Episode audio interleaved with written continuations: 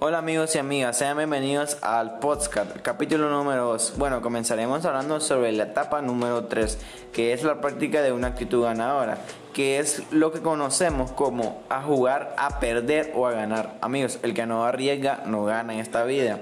O lo que es lo mismo, ver al vaso medio lleno o medio vacío.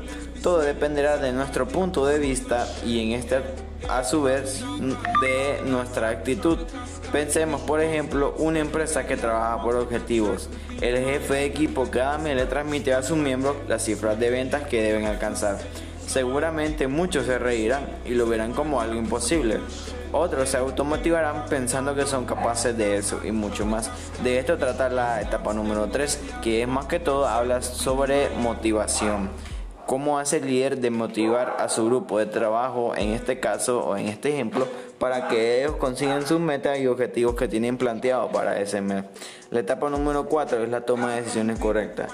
Desde luego, para llegar a la excelencia, por el camino hay que tomar un gran número de decisiones. Por ello, debemos escapar la indecisión o falta de, de iniciativa. Hay que comenzar a decidir en qué voy a centrar toda mi atención, cuáles son las estrategias que voy a emplear para lograr mi meta, cuáles son los motivos que llevo a enfocarme sobre este objetivo. Por supuesto que habrá más cuestiones a valorar, pero estas tres son las principales de cualquier camino hacia el éxito. Bueno, con esto concluimos el capítulo número 2 de nuestro tema abarcar las etapas para alcanzar la excelencia. Los esperamos en el tercer capítulo y nos vemos hasta la próxima.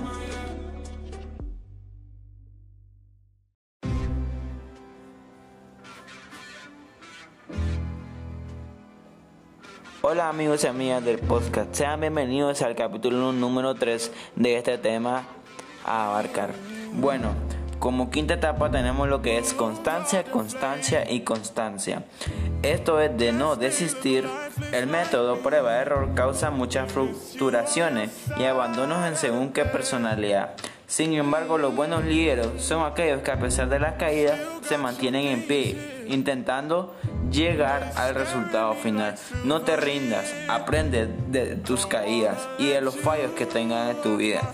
Y no te desvíes del objetivo final, porque recuerda que tú eres el forjador de tus frutos. Bueno, como etapa número 6 tenemos la práctica de flexibilidad. El hecho de ser constante no significa repetir una y otra vez la misma actitud y por el mismo camino. Como una mosca encerrada en una habitación que se golpea infinitas veces en el mismo punto de la ventana. Después de un error o resultado inesperado, debemos tener la capacidad de modificar nuestra conducta para lograr un nuevo fin, las veces que sea necesario. Estaremos además ganando un alto grado de paciencia, algo que se escasea en la actualidad y en la vida de todos los ciudadanos.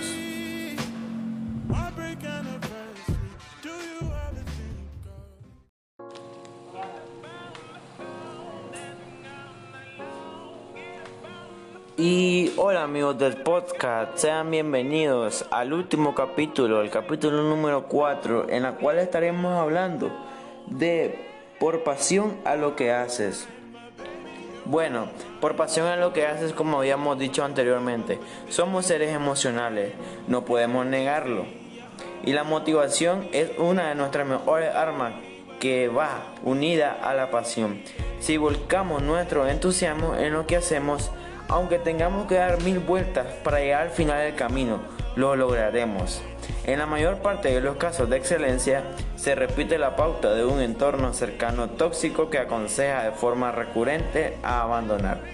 Aquí es donde mediremos nuestra constancia, actitud y aptitud, que son cosas muy diferentes.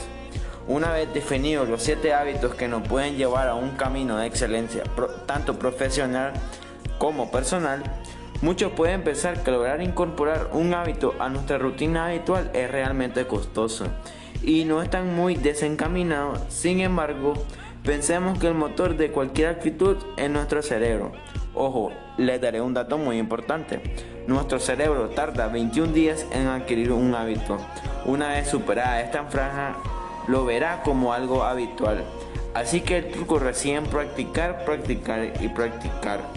Ahora que ya terminamos de hablar de la última etapa, les dejaré una frase para que la reflexionen así también como una pregunta. Debes hacer las cosas que crees que no puedes hacer. Reflexiona y escríbeme en la página de Facebook. También les dejaré una pregunta. Aplicando la eficacia y eficiencia, ¿se puede alcanzar la excelencia? Bueno, se los dejo de tarea. Nos vemos a la próxima. Adiós.